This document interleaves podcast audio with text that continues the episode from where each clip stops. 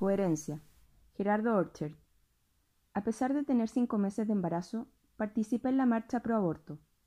Creo fervientemente que cada mujer es dueña de su cuerpo y capaz de discernir lo mejor para el futuro.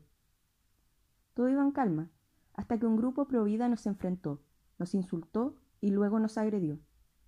Tanto que arrancaron a mi hijo de mi cuerpo y de mi alma. En su defensa alegaron que lo hacían por la vida.